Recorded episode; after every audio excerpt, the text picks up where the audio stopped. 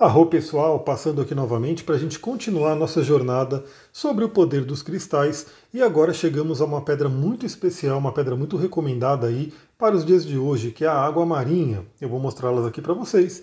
Essa aqui é uma água marinha rolada. Olha só que linda. Temos aqui uma água marinha num estado que ela se forma mesmo aqui, ó. E essa água marinha é muito interessante porque ela tem heliodoro dentro dela, ela tem a parte amarela que é outra pedra chamada Heliodoro, que é da mesma família. Essa água marinha aqui é muito especial. Eu vou mostrar também aqui um pêndulo de radiestesia de água marinha. Olha que lindo esse pêndulo aqui de água marinha.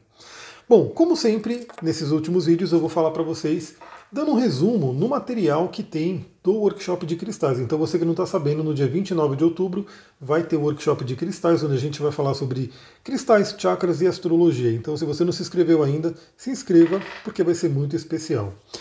Bom, e esse material vocês vão receber. Quem fizer o workshop vai receber esse material para consulta, para poder estudar mais e assim por diante. Eu vou pegar aqui o resumão do que, a gente pode falar sobre água marinha. Primeiramente, é uma pedra que ajuda a gente a trabalhar a sensibilidade. Então, uma pedra muito ligada ao elemento água. Eu mesmo recomendo muito pessoas quando eu faço o mapa astral e ela tem pouco elemento água, ela não lida muito bem com as emoções, precisa desenvolver esse, essa tônica do elemento água. A água marinha é uma pedra incrível, então ela traz para a gente a sensibilidade. Também ela ajuda a acalmar. É uma pedra, assim como o quartzo azul, que quando você está ali com os nervos à flor da pele, ela ajuda você a acalmar, é relaxante. Pode ser muito boa para dormir, pode ser muito boa para períodos estressantes. Então a água marinha ela traz essa tônica da calma.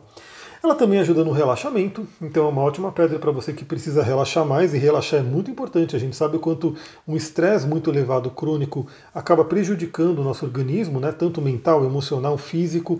Então a água marinha é muito boa para ajudar no relaxamento. Ela também ajuda na comunicação, uma pedra ligada aqui ao chakra Vishuddha, né, ao chakra da comunicação. Lembrando que a gente vai falar sobre chakras nesse workshop também. Então você que quer aprender mais sobre chakras, vai ser muito bom. E ela ativando Vishuddha ajuda a gente a se comunicar melhor, a falar melhor e principalmente a falar com mais sensibilidade, né, com mais empatia. Ela também trabalha muito a conexão espiritual, inclusive é uma pedra muito recomendada para fazer uma sintonia fina na conexão da espiritualidade, na mediunidade. Você que de repente está recebendo aí mensagens do plano astral, a água marinha ajuda você muito a sintonizar isso, a receber melhores mensagens, a entender melhor, inclusive a se conectar mais com a espiritualidade. Então, uma ótima pedra também para você conectar aqui no Ajna Chakra e utilizar para a espiritualidade. É isso, pessoal. Se você não sabe ainda desse workshop, vai ter algum lugar aqui o link para você poder clicar e entender mais como é que você se cadastra e vamos estar juntos aí nesse sabadão. Muita gratidão, Namastê, Harion.